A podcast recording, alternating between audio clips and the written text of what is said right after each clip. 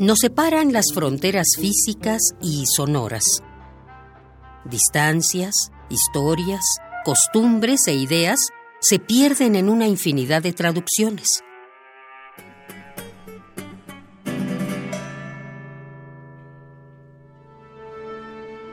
Pero hay una voz que todos entendemos. La música es el idioma universal.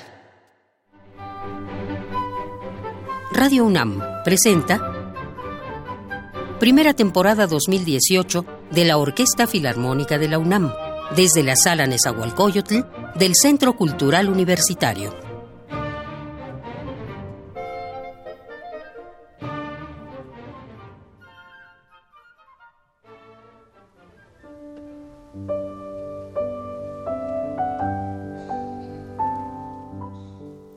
Tiempo en el que el poder y el arte ostentaron una relación bastante estrecha.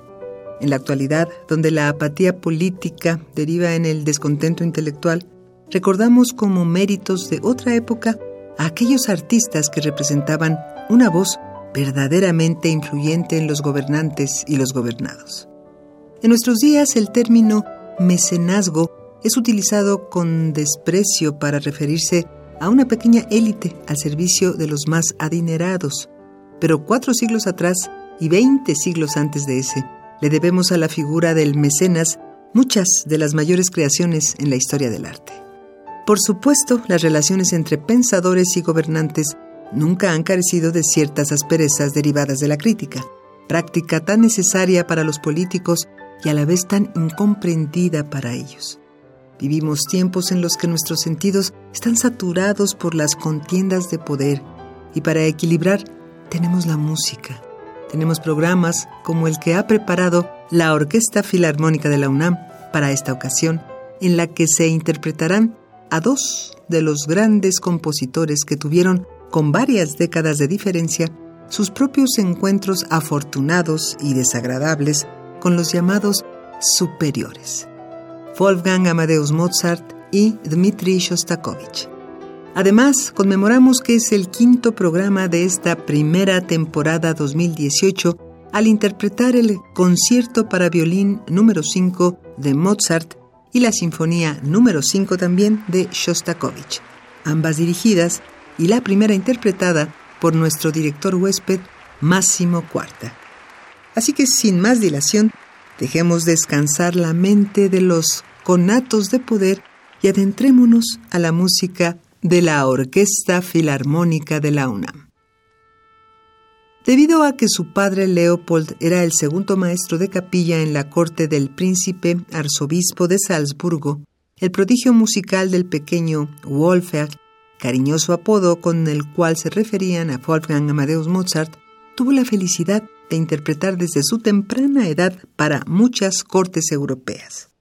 Después de un periodo de viajes, Mozart y su padre volvieron definitivamente a Salzburgo en 1773, donde se enteraron que el príncipe arzobispo Schrattenbach, a quien siempre habían servido, había muerto, y su sucesor, Hieronymus von Coloredo, gobernaba con inflexibilidad y autoritarismo. Para 1775, Mozart debía lidiar con un ardiente deseo de salir de Salzburgo definitivamente para instalarse en cualquier lugar, que con el tiempo ese cualquier sería Austria, y a su vez con un repentino entusiasmo por los conciertos de violín, de los cuales produjo los únicos cinco de su vida. El que escucharemos a continuación es una parte fundamental del repertorio de violín hasta nuestros días. Esta es la interpretación de la Orquesta Filarmónica de la UNAM del concierto para violín número 5 en La Mayor, Köchel 219, dirigido e interpretado en el violín por Máximo Cuarta.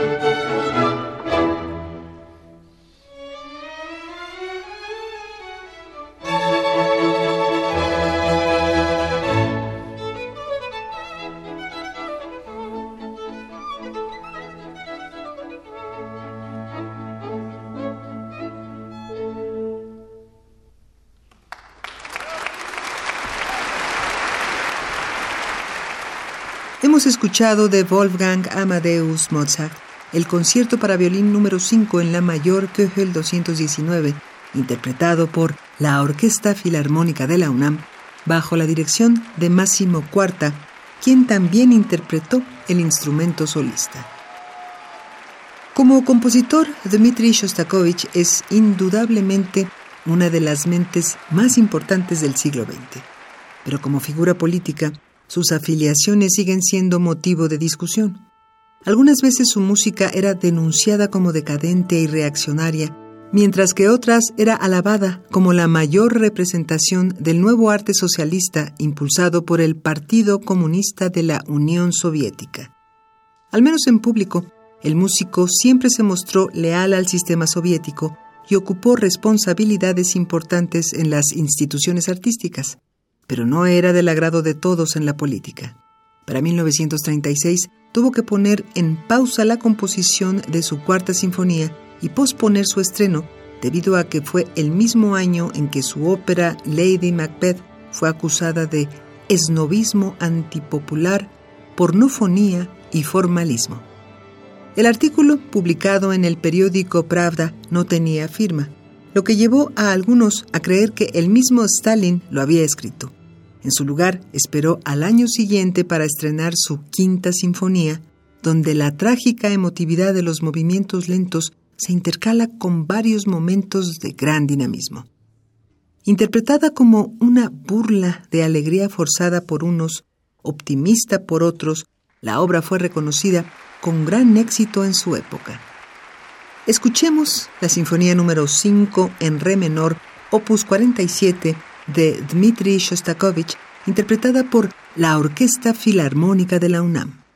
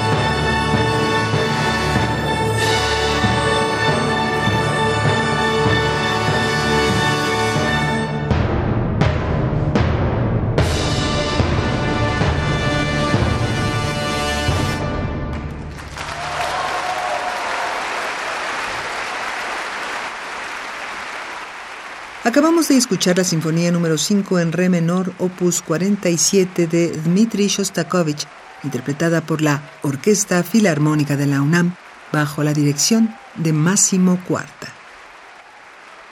No hay quinto malo, y esta frase es más que una expresión.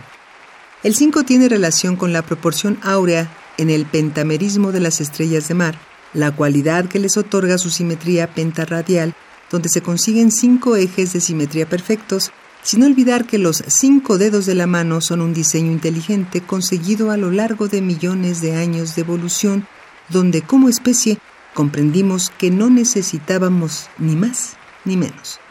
Así como el 5 es un número sagrado para la cultura popular andina, esperamos que este quinto programa nos otorgue algo de suerte para distendernos de los problemas que nos acarrea la contienda de los poderosos. Mientras tanto, nosotros, desde la trinchera del arte, podemos prepararnos para pensar y responder, que es finalmente el objetivo de la labor intelectual en la sociedad. Esperamos que este programa haya conseguido simpatizarte lo suficiente para que nos sintonices la próxima semana en otra emisión de la primera temporada 2018 de la Orquesta Filarmónica de la UNAM, desde la Sala Nezahualcóyotl del Centro Cultural Universitario. Estuvimos con ustedes en los controles técnicos Miguel Ángel Ferrini, el guion de Mario Conde, la producción de Marco Lubián y la voz de Tessa Uribe. Gracias.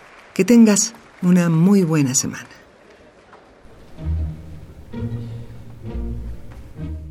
Por hoy, el concierto ha terminado. Se ha dicho todo lo que había que decirse en todos los idiomas a la vez. La próxima vez volveremos a entendernos sin saberlo. Radio UNAM presentó Primera temporada 2018 de la Orquesta Filarmónica de la UNAM, desde la Sala Nezahualcóyotl del Centro Cultural Universitario.